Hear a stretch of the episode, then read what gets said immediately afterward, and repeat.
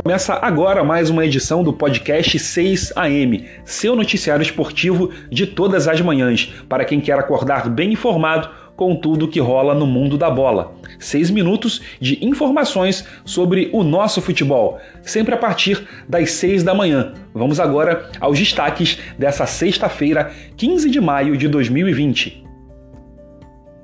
Comebol divulga estádios candidatos a sediar finais da Libertadores e Sul-Americana até 2023. Esporte envia notificação ao Flamengo para esclarecer pagamento por René.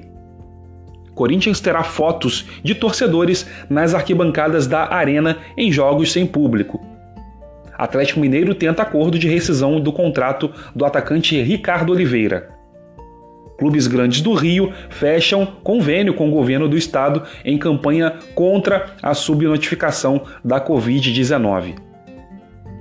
A Comebol divulgou a relação dos estádios postulantes para sediar as finais da Libertadores e Sul-Americana entre 2021 e 2023. Entre os candidatos estão nove arenas brasileiras: a Arena da Baixada, Beira Rio, Arena Corinthians, Morumbi, Mané Garrincha, Castelão, no Ceará, a Arena Pernambuco, o Maracanã e também a Fonte Nova. Para o próximo ano, a Arena da Baixada, Beira Rio, Arena Corinthians e Morumbi concorrem para receber a Libertadores. Em 2022 e 2023, o Maracanã, que sediará a decisão de 2020, também pleiteia ter a final do maior torneio continental de clubes da América do Sul. Os estádios do Atlético Paranaense, Internacional, Corinthians, São Paulo e do Rio de Janeiro são os únicos postulantes brasileiros para sediar a final da Libertadores. As arenas de Curitiba e Porto Alegre concorrem nas seis finais. Mané Garrincha, Castelão, Arena Pernambuco e Fonte Nova concorrem apenas na Sul-Americana. Todas as candidatas vão apresentar a Comebol, por meio de videoconferência, entre os dias 25 e 26 de maio, uma proposta dos estádios. A entidade vai elaborar um dossiê até o dia 29 para definir as finalistas de cada final. Uma vez que as viagens estejam permitidas no continente, as vistorias serão feitas em cada local antes que o conselho da entidade decida quem sediará cada decisão. Após a renovação de contrato do Flamengo com o lateral esquerdo René, oficializada no início desse ano, o esporte enviou uma notificação extrajudicial ao rubro-negro carioca, com o objetivo de esclarecer o pagamento pelo percentual dos direitos profissionais adquiridos na negociação. É o que explica o presidente do Leão, Milton Bivar. Isso porque, no último balanço financeiro divulgado referente a 2019, o clube carioca declarou movimentações de atletas que aconteceram no início de 2020. Entre eles, o valor de 5 milhões e 600 mil reais pagos ao Esporte Clube do Recife MP Eventos pelo jogador René, segundo consta no documento mas o Leão afirma não ter recebido esse dinheiro.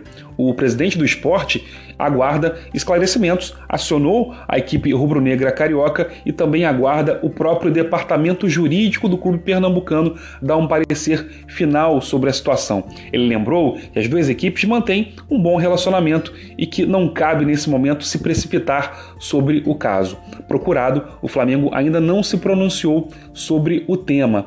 O René foi formado nos no Picos do Piauí e chegou ao esporte em 2017, na, no Sub-20. Deixou a ilha e vendido ao Flamengo. Na época, o clube carioca desembolsou quase 4 milhões de reais declarados nas demonstrações financeiras ao final daquele ano para adquirir 50% dos direitos do atleta.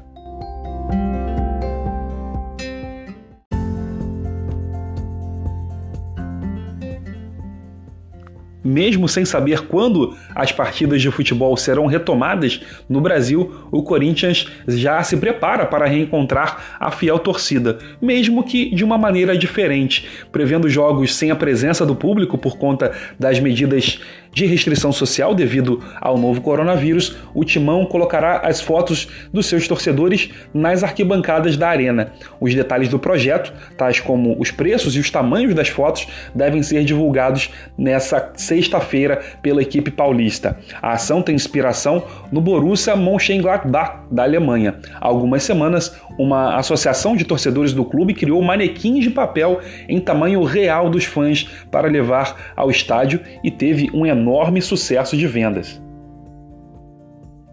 o governo do Rio de Janeiro fechou parceria com os quatro grandes clubes contra a subnotificação da Covid-19, através da Secretaria de Estado de Ciência, Tecnologia e Inovação. Lançaram a campanha no Rio de Janeiro. Um questionário digital foi criado para que os torcedores, familiares e amigos respondam em aproximadamente dois minutos se tiveram a Covid-19, quais foram os sintomas que as pessoas infectadas pelo vírus tiveram e em quais localidades aconteceram aconteceram.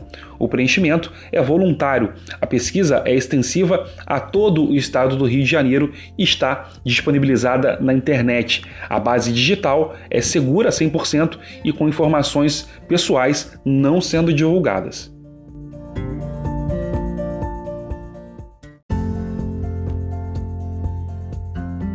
Artilheiro das duas últimas temporadas do Atlético Mineiro e desejo antigo de Jorge Sampaoli nos tempos de Santos, o atacante Ricardo Oliveira trocará de camisa para seguir a carreira no futebol profissional. Ele é um dos jogadores fora dos planos do Galo para a retomada do futebol. As partes agora negociam para chegar a um acordo sobre a rescisão contratual. As conversas entre a diretoria do Galo e o staff do atleta partiram para uma proposta de rescisão do do Galo, rejeitada por Ricardo Oliveira. O problema nessa primeira tentativa de composição foi o parcelamento elástico das parcelas que o Galo pagaria ao jogador. O vínculo do experiente atacante de 40 anos com o Atlético Mineiro vai até 31 de dezembro de 2020 e ele gostaria de continuar no clube até por planejamento familiar. Se diz também, entre aspas, surpreso com a decisão do clube. Entretanto, foi sabedor da decisão da diretoria na semana passada